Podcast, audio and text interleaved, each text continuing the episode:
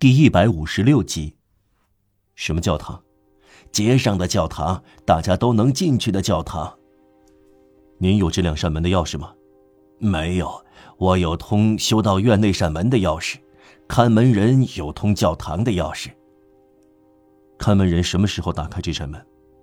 只让撞脸工进来，他们来抬棺材，棺材一抬出去，门就关上。谁钉棺材板？是我。谁干殓尸布？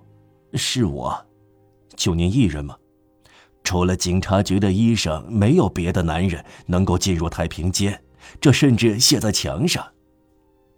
今夜，修道院里人人都睡下后，您能让我藏在太平间吗？不能，但我能将您藏在一间破旧的小黑屋里。小黑屋通太平间，我把埋葬的工具放在那里。我看守这间屋，也有钥匙。明天什么时候救车来运走棺材？大约下午三点钟。入夜之前埋在沃吉拉尔公墓，这不在附近。我整夜和整个上午藏在您的小黑屋里，吃饭呢，我会饿的。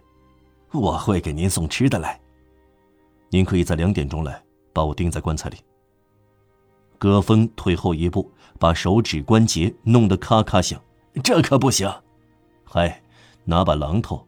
在木板上敲几颗钉子嘛？我们再说一遍，让瓦尔让觉得很普通的事，戈峰感到闻所未闻。让瓦尔让经历过千难万险，当过囚犯的人都知道一套诀窍：按照越狱途径的尺寸缩小自己的身体。囚犯要逃跑，就像病人面临病情发作，要么得救，要么完蛋。越狱就是病愈，要治愈。有什么药方不能接受呢？让人钉在一只箱子里，像包裹一样运走，长时间活在箱子里，在没有空气的地方找到空气，连续几小时节省呼吸，善于屏气而不至于死去，这是让瓦尔让的一种歪才。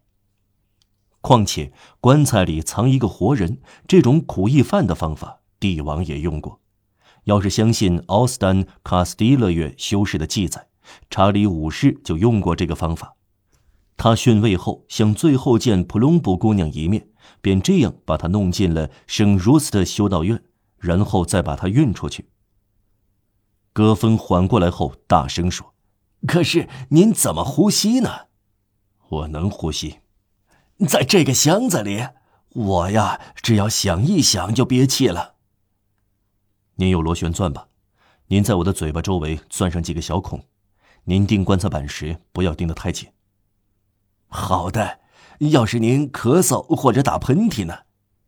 逃跑的人不会咳嗽，也不会打喷嚏。让瓦尔让又说：“戈峰老爹，必须下定决心，要么在这里被抓住，要么同意让旧车运出去。”大家都注意到，猫喜欢在虚掩的双扇门之间停留和徘徊。谁会对猫说：“进来啊？”有的人面对刚开始的事变，也是倾向于左右为难，生怕让命运突然封闭冒险的机会，终至粉身碎骨。过于谨慎的人像猫一样，而且正因为是猫，有时比胆大的人更敢冒险。戈峰就属于这种迟疑不决的人，让瓦尔让的镇定使他不由自主的设伏了。他嘟囔着说：“嗯，其实……”也没有别的办法。让瓦尔让又说：“唯一令我不安的是，在墓地里不知道会发生什么事。恰恰这一点不叫我为难。”戈峰大声说：“如果您有把握钻出棺材，我呢，我有把握让您钻出墓穴。掘墓工是个酒鬼，我的一个朋友，他叫梅斯蒂埃纳老爹，老家伙嗜酒如命。”掘墓工把死人放进墓穴里，我呢，我把掘墓工放进我的口袋里。我来告诉您事情会怎样进行，在天黑之前到达，离墓地关门约有三四个小时。旧车一直来到墓穴，我跟随在后，这是我的工作。我兜里装着一把榔头、一把凿子和钳子。旧车停下。埋葬工绕棺材系上一条绳子，把您放下去。教士念祈祷，画十字，洒圣水，然后走掉了。我单独和梅斯蒂埃娜留下来。我对您说过，他是我的朋友，两者必居其一。要么他喝醉了，要么他没醉。如果他没醉，我便对他说：“趁甜木瓜酒店没关门，去喝一盅吧。”我把他带走，灌醉他。梅斯里埃娜老爹很快就会醉倒，他总是要喝醉。我把他放倒在桌子下，拿走他的工作卡，回到墓地。我撇下他回去，您就只同我打交道了。如果他喝醉了，我便对他说：“你走开，我来替你干活。”他走了，我把您从墓穴拉出来，让瓦尔让向他伸出手去。戈峰带着农民感人的冲动扑过去，握住了。说定了，戈峰老爹，一切会顺利的。哎，但愿别发生意外。戈峰思忖，否则就大事不好了。